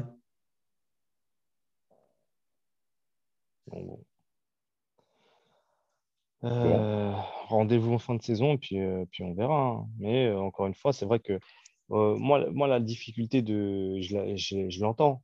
Tu arrives, tu as un effectif qui n'est pas du tout le tien, qui est déséquilibré et avec des joueurs qui sont ceux qu'ils sont, des salaires, etc mais euh, tu peux pas te dédouaner comme tu le fais et, euh, parce que c'est lui qui a été chercher ces, joueurs-là. Renato Sanchez, pour le coup, Je pense que c'est plus de la malchance autre chose parce que je trouve que, par exemple, contre Lyon, il fait un bon match. Je trouve qu'il a de la personnalité. Il a manqué de rythme sur la fin. Mais voilà, il y a, des choses qui. Il y a c'est- c'est incroyable. Une Je ne sais pas si à un moment vous avez vu une remise de touche. Il fait un contrôle qui part sur 3 mètres, il essaie de se rattraper, il met la balle en et il récupère la balle et il la met en touche. C'est fou. Non, mais moi, je ne je veux même plus m'exprimer sur lui. Je veux même pas m'exprimer sur lui. Ça et, ça sert à- et pour moi, ça sert à rien aussi de s'exprimer sur lui. C'est, c'est- sans doute, oui, parce que j'ai, j'ai, j'ai, j'ai- j'ai- je vais passer mon énergie à, autre- à faire autre chose. Non, mais quand tu, quand, tu, Euh, quand, quand tu sais un peu ce qu'il vit au quotidien avec l'entraîneur qui le, qui le sac pas du tout, c'est pas, c'est pas, ça n'excuse rien, mais c'est pas forcément facile non plus. Mais tu parles de qui là? Des, des critiqués par rapport à Galtier? Ouais. Mais euh, pourtant, euh, la, la recrue elle a été faite euh, en, pour une fois. Là, là- là, on ne peut pas dire parce que Galtier était déjà en place quand on, quand on le fait venir. Ah non, mais il a, il a, sorti- il a certainement ses torts, Hugo, hein, mais Non, mais ce que je veux dire, c'est que Campos, il a- ça a été travaillé ensemble. oui, oui, oui, c'est, d'un commun accord. Mais Ce que je veux dire, c'est que il a En certainement plus, ses torts parce qu'il est, il est insuffisant. Mais après, il- que, que pour une piste comme euh, Ekitike, Galtier, il peut dire non, il peut refuser euh, euh, une piste comme celle-là. est-ce qu'il a, est-ce qu'il avait le droit de refuser aussi? Celle, celle-là, Hmm. je pense qu'il a son mot à dire quand même. Il peut pas. Enfin, il la, il la valide en tout cas. Je pense pas qu'il peut, qu'il puisse aller contre ça. Enfin bref. Après, ça Messieurs. fait quand même euh, beaucoup de, de, beaucoup de, de primo-arrivants au PSG. hein. Euh, Galtier, Campos, euh, Renato Sanchez, Vitinha, Ekitike. Donc, euh, si on part sur la jurisprudence Seara, rendez-vous l'année prochaine, déjà. Ah bah normalement, normalement oui, il y a la jurisprudence euh, Sierra. Maintenant, moi en tout cas, Galtier, moi, désolé, hein, autant avec Campos, pourquoi pas, mais Galtier, euh, souvent en plus, Galtier, c'est les deuxièmes années où il commence à, à performer en plus, non? Ouais, c'est vrai. Bah, une fois semble, que hein. son, une fois que son effectif a été mis en place. en fait. C'est pour ça ça. que je dis, et c'est pas, pas illogique parce qu'il a, il a certainement une méthode à lui et il, il la met en place avec des joueurs spécifiques, des joueurs qu'il n'a pas aujourd'hui au PSG. Et c'est pour ça que je dis que c'est lâche de la part de, de Campos de, de, de, le- de, de s'en prendre à lui comme ça, ou du moins de le, de le mettre au devant de la scène, parce qu'il le sait très bien ça aussi, Ouais. pour l'avoir fait à Lille. C'est exactement ce que je pensais, mais bon. Euh, messieurs, euh, on a abordé quasiment toutes les strates du club. On va terminer en parlant de la direction du club. Jay, Euh, Jay a, Jay a rien dit. Non, il a les rien à dire. Ah, il a rien à dire. Ok. il aurait pris le micro pour ça.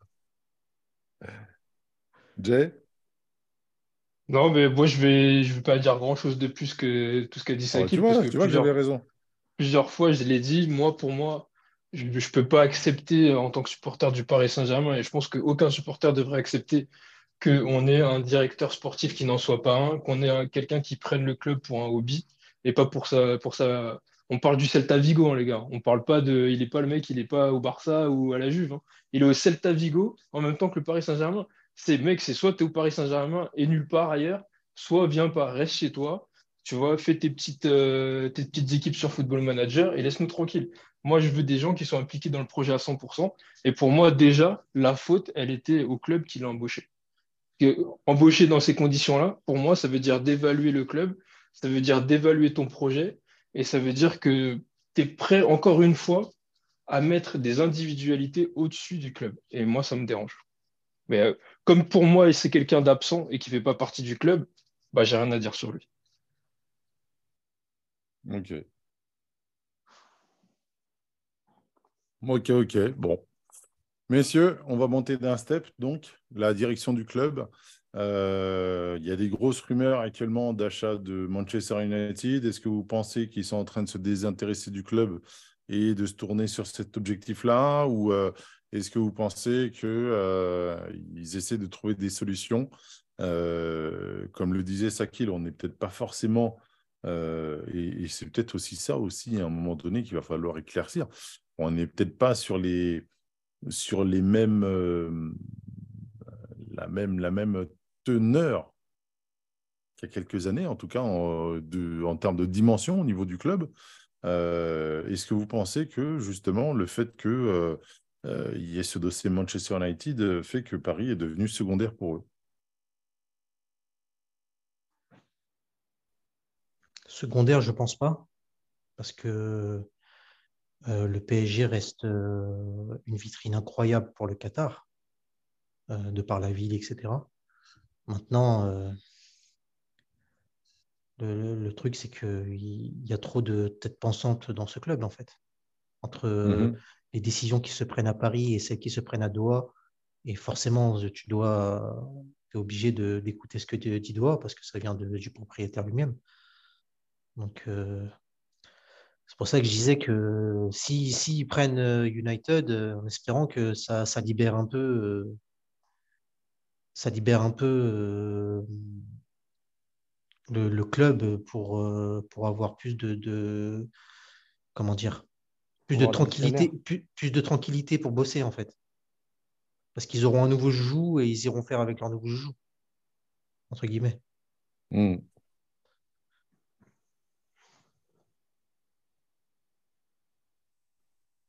Moi, perso, je trouve que déjà, ils accordent pas assez de considération au club. Parce que bah, c'est pareil que Campos, je trouve que voilà, même s'il y a des choses qui ont été bien faites sur 10 ans, et euh, on est reconnaissant de, de, qui nous est sorti d'une situation difficile où on était en train de peut-être descendre en Ligue 2 euh, et, que, et, que, le club était en train de se remettre aussi du plan Le Prou, enfin toutes ces choses-là qu'on a vécues pendant les années 2000-2010. Quand ils sont arrivés, ils ont changé la vie du club, mais ils ont fait des erreurs depuis le début ils continuent d'en faire. Et je pense que diriger, c'est aussi savoir bien s'entourer. Et ils sont mal entourés. Euh, les, gens qu'ils ont mis en place et les gens qui gravitent autour du club, ils posent problème. Ce club, c'est une passoire. Tout le monde arrive à rentrer. Moi, personnellement, je suis quelqu'un qui, qui, ne, suit pas du tout euh, tous les influenceurs, tous les, les gens qui gravitent, pour moi, c'est le cancer du football. Ces gens-là qui ils savent toujours tout de tout ce qui se passe dans les vestiaires. Ils te promettent des arrivées et tout, alors qu'ils sont personne. Moi, ça, ça me fatigue dans le football et ça me fatigue particulièrement dans mon club. Et, ça, pour moi, c'est un manque de maîtrise totale. Euh, il faut que le club il soit beaucoup plus centré sur lui-même. Il faut qu'il soit beaucoup plus fermé. Il faut qu'il il y ait beaucoup plus de maîtrise et d'implication de tout le monde. Et pour moi, je, trouve que même, même avant de parler de leur intérêt pour Manchester United, j'ai l'impression, en tout cas pour moi, leur, euh, leur intérêt pour le Paris Saint-Germain n'est pas suffisant. Jérémy? Moi, c'est plus le, Voilà, encore une fois, on en revient à Nasser. Alors, tout comme Saki, je n'ai pas forcément les éléments euh, qui permettent de dire certaines choses, mais son absence, pour moi, elle est toujours problématique. Parce que euh, on sait qu'il gère autre chose, mais au bout d'un moment, il faut faire un choix. Et le choix, c'est euh, qu'il se contente du PSG et de son rôle à l'UEFA et, qu'il oublie tout le reste. Parce que forcément, s'il n'est pas là, c'est délégué à des gens et des gens qui, bah, du coup, auront le rôle de petit chef et, euh, euh, c'est humain quelque part. Euh, on, te tend la main, bah, tu bouffes le bras et tu bouffes les autres. Enfin, ou, tu essaies en tout cas. Donc, et je pense que s'il n'a pas une présence à 100% au club, bah, ça ne peut pas fonctionner. C'est-à-dire que tous les, toutes les personnes qui vont vouloir placer, qui vont vouloir prendre des décisions en son nom, ça causera toujours problème parce qu'il y aura un problème d'autorité.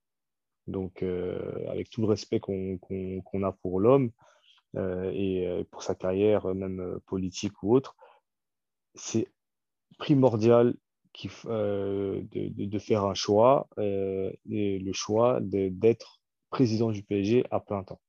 C'est ça.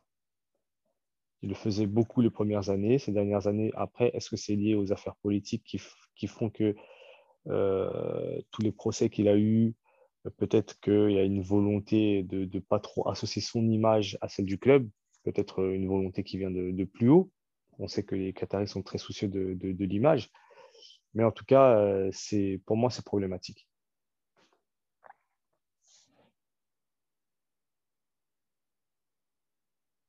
Ouais, ça vous laisse, euh, ça vous laisse toi quand même, euh, Saki le Jay. Vous ne voulez pas réagir sur ce que dit euh, Jérémy Bah non, je suis, ouais, si, je, suis d'accord, je suis d'accord, mais c'est parce que j'ai tellement l'impression qu'on l'a dit depuis, on l'a dit tellement de fois, on peut que être d'accord. Comment tu veux, comment tu peux penser, en tout cas sur le modèle, sur comment le football professionnel est pensé en France? Comment tu peux penser que ce club puisse avancer sans un président présent? Si on regarde le football français, ça n'existe pas. On connaît toutes les épopées des clubs français, on, a le président. Si je vous parle de n'importe quel club en France, on a le président. Il y a peut-être Auxerre qui est marqué entraîneur avec Giroud. Sinon, si je vous donne Lens, vous, l'avez le président. Si je vous donne Montpellier, vous euh, Moi, je ne connais pas le président de Lens. Non, mais le, je ne parle pas du président actuel, hein. je parle du président des, des grandes heures de Lens. Tu sais qui hmm. c'est. Tu vois? Si je, te parle de, si je te parle de la plus grande époque des, des rats, même si on sait qu'ils ont triché, tu l'as le président. Tu l'as toujours le président, en fait. Et, à Paris, c'est pareil. Les années de Niso, tu les as. Les années Borelli, tu les as. Mais qui, qui va te parler des années Nasser? Personne. On va te parler des années Blanc, on va te parler des années Emery, etc. Mais on ne parlera jamais des années Nasser. Ouais, QSI. On te parle du. En fait, pour moi, Nasser, c'est un représentant du propriétaire, mais ce n'est pas un président de club. Parce que président de club, ce n'est pas juste un titre, c'est un métier. C'est une implication au quotidien dans la vie du club. C'est venir expliquer aux joueurs qu'il faut gagner pour telle ou telle raison. Il faut expliquer aux, joueurs qu'on on, t'a mis là pour telle ou telle raison. Il faut diriger les équipes sportives. Il faut diriger les équipes de communication. C'est un travail, mais je ne sais même pas comment il peut penser qu'on peut faire autre chose en même temps que ça. Un vrai président de club, vous avez vu la tête des présidents de club? Ils prennent 10 ans en un an. Ils vieillissent pendant leur mandat. Mais c'est un travail colossal de diriger un club. Déjà un club professionnel normal, mais un club à l'échelle du Paris Saint-Germain, comment on peut penser, mais vraiment, comment on peut penser qu'on peut faire autre chose en même temps? C'est pas possible. C'est pas possible. Tu hmm. peux avoir un rôle dans les instances du, pays ou euh, de l'UEFA, pourquoi pas? Tu vois Pour moi, c'est déjà beaucoup. Ça veut dire, en fait, c'est comme, euh, si tu prends un député dans, en politique, il peut pas être chez lui et à Paris en même temps en train de voter des lois. C'est pas possible. au bout d'un moment, il faut faire des choix. quand, tu, quand, tu, quand tu regardes les années de Lyon, tout le monde parlera, même dans 20 ans, dans 50 ans, des années Olas. Tout le monde. C'est incontestable. Et pourtant, il était président de l'ECA, ou en tout cas au bord de l'ECA. Ouais. Mais bon, au début, euh, il y avait. Ah, ouais, ouais, mais bon, franchement, moi, euh, en tant que président du Paris Saint-Germain, bah, il, me fait, il me fait ni chaud ni froid, en fait, parce que, ouais, en fait, ça restera toujours l'image du changement du club qui a basculé dans, ce qu'on connaît aujourd'hui. Mais à un moment, on, a atteint un plafond de verre à cause de lui aussi, parce qu'il ne s'implique pas assez et parce que ce n'est pas un vrai président, parce que je pense profondément il n'est pas qualifié, il n'est pas compétent pour faire ce métier. Et d'ailleurs, c'est la, plus belle preuve qu'on a, c'est toutes les histoires qui sont sorties où on t'a dit ouais, que quand il y avait un joueur qui n'était pas content contre l'entraîneur, il allait le voir et que lui, il disait oui. C'est pas ça un président. Un président, c'est lui, il met la pression à tout le monde. Demande s'il demande à n'importe quel euh, grand club si ça, ça existe, ça n'existe pas. Vous imaginez, vous, que je sais pas, au Milan AC, à l'époque où, où, où ça tournait, que Kaka, il n'était pas content de l'entraîneur, il allait voir Berlusconi en lui disant Ouais, c'est quoi ça et tout, vas-y, je veux jouer tous les matchs. Mais jamais de la vie, en fait. Ça n'existe pas. Il n'y a que au FC Hollywood qu'on voit ça. Franchement, il faut, faut, arrêter. Ah, moi, tu parles de Bayern. ouais, je parle de nous. mais la ah, vérité. La vérité, mais pour, moi, pour, moi, c'est Hollywood, c'est le Bayern. Après, c'est de la provocation. C'est de la provocation. Ah, parce que c'est exactement les problèmes que tu, que tu cites, le Bayern, hein, ces dix dernières années. Hein. Ouais, mais la différence avec nous, c'est qu'eux, ils gagnent. Ils gagnent quoi? Bah, La Ligue des Champions. et Ils l'ont gagné en 2020 et, avant, ils l'ont gagné quand? Bah, Ça suffit. Tu l'as gagné quand dans ton histoire? Jamais. Ah, on n'a pas la même histoire. Bah, c'est pas grave. Bah, si on, on prend les, prenons les dix dernières années, ils en ont gagné une, tu en as gagné combien? Hmm. C'est en fait dans le, dans le sport, c'est ça quand même. Quand même tu gagnes ou tu gagnes pas. Regarde, tu, tu, sur le fait que des joueurs aillent le voir, ça peut être problématique quelque part, oui. Mais euh, si tu regardes toutes les interviews de, de joueurs euh, passés par, euh, par le club et qui sont plus là, tous ont un respect indéfectible envers, envers Nasser sur la période que c'est vraiment un très grand président. Mais Maintenant, Attends, je te coupe vite fait. Mais si, je sais pas, si tu as un patron dans, ton boulot et à chaque fois que tu lui demandes quelque chose, il te dit oui. Quand tu lui dis est-ce que je peux partir en vacances avec ma femme du 15 au, au 31 et qu'il te dit oui. Est-ce que, je peux faire ci, est-ce que je peux faire ça et qu'il te dit oui. Mais quand tu auras, quitté staff, tu vas dire mais c'était le meilleur patron que j'ai eu dans ma vie parce qu'il m'a dit oui à chaque fois. Maintenant, est-ce que ce patron-là, il t'aura amené à, à tirer les 100%, voire les 110, voire les 120% que tu as en toi dans ton métier? Ça, c'est un grand président. Et c'est pas ce qu'il fait, lui. Après, c'est une question de management parce que globalement, en termes de résultats, l'idée déjà d'installer le PSG dans le top 8 euh, européen, ça a été, euh, ça a été, ça a été fait euh, très rapidement, trop rapidement même, j'ai envie de dire, parce que c'est plutôt ça l'anomalie, c'est le fait qu'on soit arrivé directement top 8, j'ai envie de dire. Moi, après, comment ils managent, c'est une chose. Je pense qu'il y a aussi une part de responsabilité des joueurs. Euh, tout le monde parle de, mercenaires, etc. Mais le PSG, ça reste un club familial. Ça, on, on l'oublie beaucoup, c'est qu'il y a quand même euh, une certaine euh, harmonie et une certaine fraternité dans, dans, le club. Peut-être trop.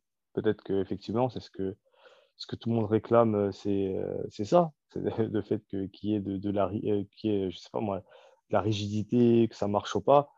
Mais clairement, moi, je vous dis clairement que dans tous les clubs, ça ne marche pas comme ça.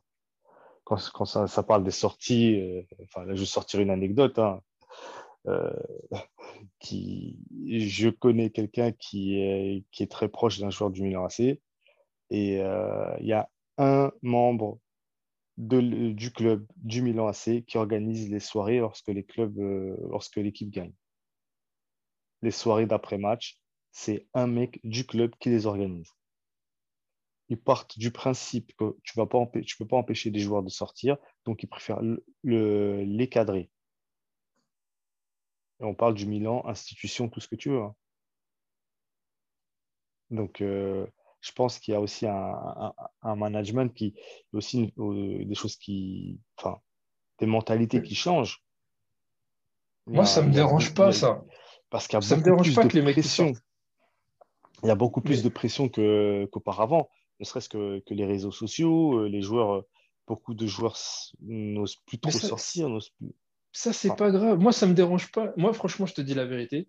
Ça me dérange pas que les mecs aillent en boîte. Ça me dérange pas que Verratti, il, il- il fume. Je m'en fous complètement. Ils font ce Bah, qu'ils c'est ce qu'on veulent leur reproche.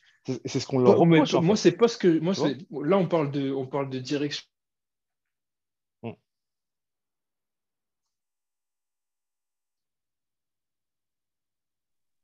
Ça a coupé? Messieurs, Moi, je suis là. C'est lui qui a coupé, je pense. comme ça a coupé d'un coup là. Ok, ça a coupé. Je crois que Nasser a, a, a, a court- a court- a court-circuité son, son... pour leur saison et qui sont pas en mise au vert. Ah, Jay- il a repris. parce Oula. Jay, Jay, Alors- ça, a coupé, ça a coupé un long moment. Je crois que Nasser, il est sur ta ligne. C'est quoi la dernière chose qu'il a dit? Ça ne le dérangeait pas. Quand tu as, commencé à dire, ça ne te dérangeait pas par rapport aux soirées? Ah, Je crois qu'il a des problèmes. Ah. Bref. Ah, ça a coupé? Ouais, ça... Ah oui, un peu. Ouais, désolé, moi je vous entendais toujours. Euh, je, dis- je disais que quand tu as, quand t'as des mecs qui sortent et tout, ça ne me pose pas de problème.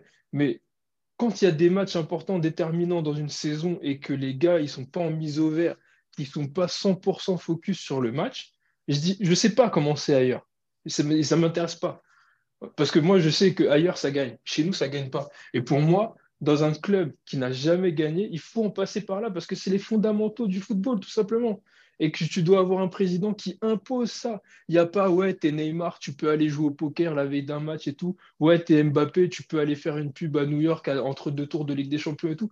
Non, il n'y a pas. C'est Paris Saint-Germain en priorité. Il y a un grand match. Pendant deux jours, vous êtes là, vous êtes à l'hôtel, vous jouez au Uno, vous, êtes sur les réseaux sociaux si vous voulez, mais dans l'hôtel avec tout le monde et deux jours avant le match. Et quand on doit aller jouer à Munich, deux jours avant, on y est. Qu'est-ce qu'il y a? Qu'est-ce que tu as d'autre à faire de plus important que ça? As toute ta saison, toute ta carrière, toute ta vie, elle tourne à ça. Sur une, carrière qui dure 15 ans, tu préfères aller sortir que gagner des titres, que devenir ballon d'or, que, gagner des Ligues des Champions? Moi, franchement, j'arrive pas à comprendre ça. Et pour moi, ça, ça, part de la base, de tout en haut de la direction du club, qui n'impose pas ça et qui fait pas redescendre ses ordres jusqu'à l'ouvrier qui est le joueur. Bon. Moi, moi j'aimerais bien. Moi, j'aimerais bien. Hein. Maintenant, je ne vois pas du tout comment est-ce qu'on peut y arriver.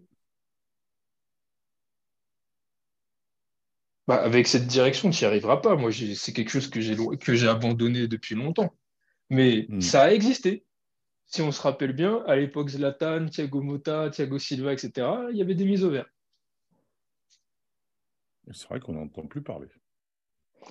Mais regarde, toi, en fait, euh, moi je pense que c'est très difficile de lier euh, une méthodologie. En fait, s'il y a une recette qui marchait, euh, pourquoi on ne l'utiliserait pas? Pourquoi on serait plus con que les autres? Non. Il y a parfois des choses qui marchent, parfois d'autres qui ne marchent pas. Euh, tu me parles de mise au vert. Tourelle, euh, pendant longtemps, n'a pas fait de mise au vert. Ça a permis de sortir euh, de, son groupe de Ligue des Champions, de faire un match extraordinaire à United. Et au retour, il ne met pas de mise au vert et on perd. Mais regarde, moi je, te, moi je te parle de, de titres. Après, la mise au vert, c'est un exemple. Mais la vérité, c'est que quand tu parles avec des gens qui ont travaillé dans des grands clubs, quand ils s'expriment dans la presse, ces gens-là, et qui t'expliquent l'exigence de tous les salariés du club à l'approche d'un match important. Et dans ces, et dans ces clubs-là, c'est même pas que le match de Ligue des Champions. Ça peut être le derby, ça peut être l'affiche du championnat, ça peut être un match de coupe, etc., etc., etc.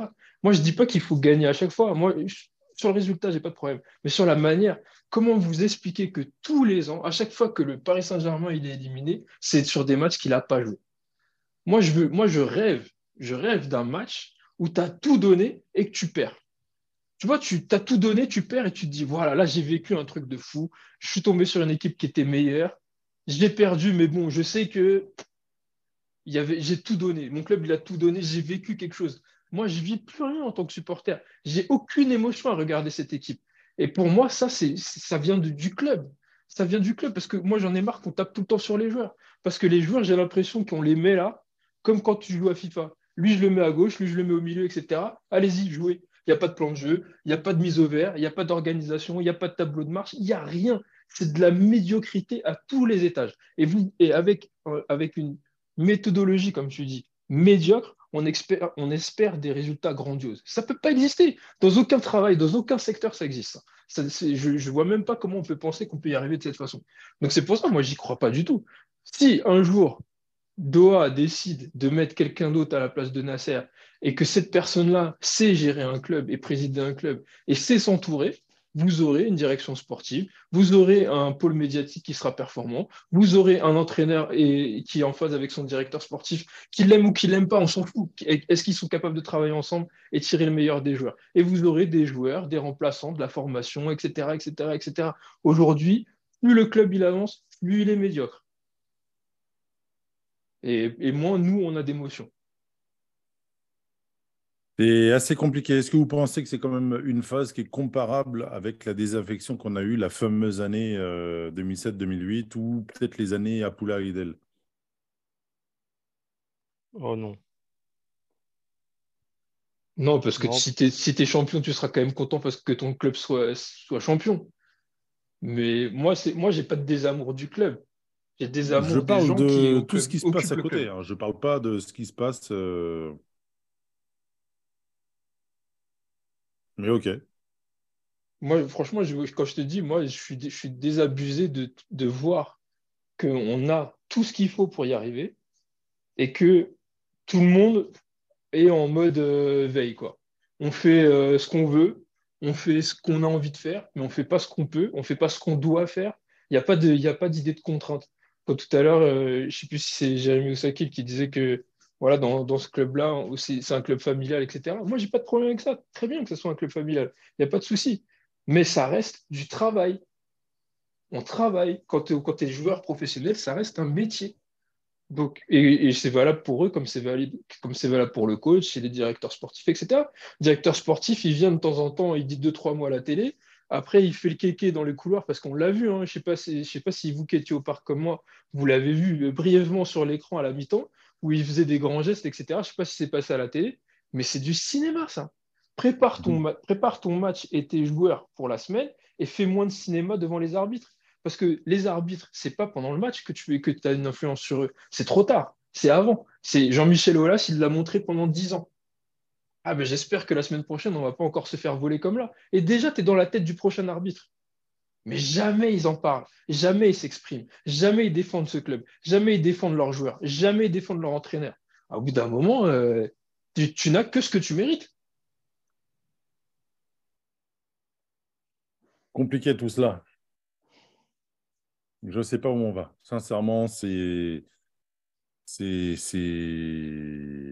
à tous les niveaux, mais encore plus au niveau du coach et du directeur sportif. Je ne sais vraiment pas où on va.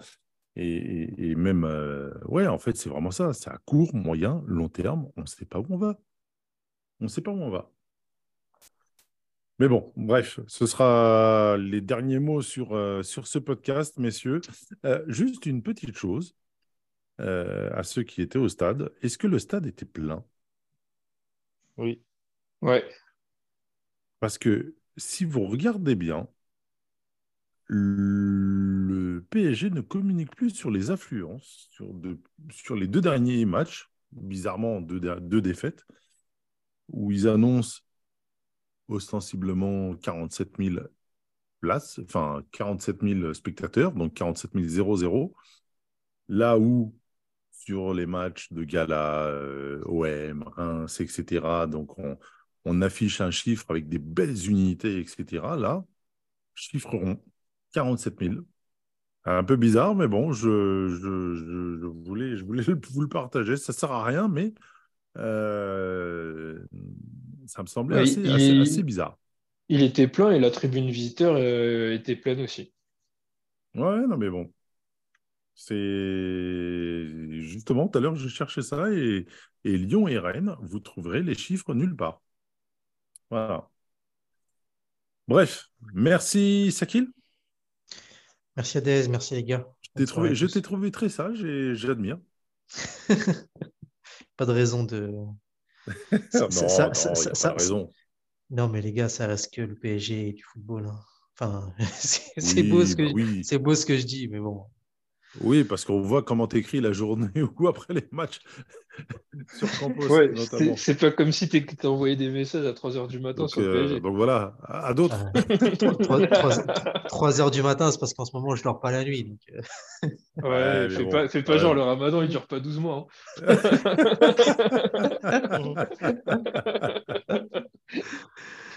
Ah là là. Ah là là. Allez. Ah, bon, bah, je, je mange alors, je mange. Euh, oui, là tu peux, là. Bonne soirée, les gars. Là tu peux. hein. Ah là là, qu'est-ce qu'il y a comme mytho, hein Ça fait peur. La petite référence, désolé. Merci Jay Salut Odez, merci les gars. Bonne soirée. et, et merci Jérémy. Merci les gars, merci Odez. Bonne soirée à tous.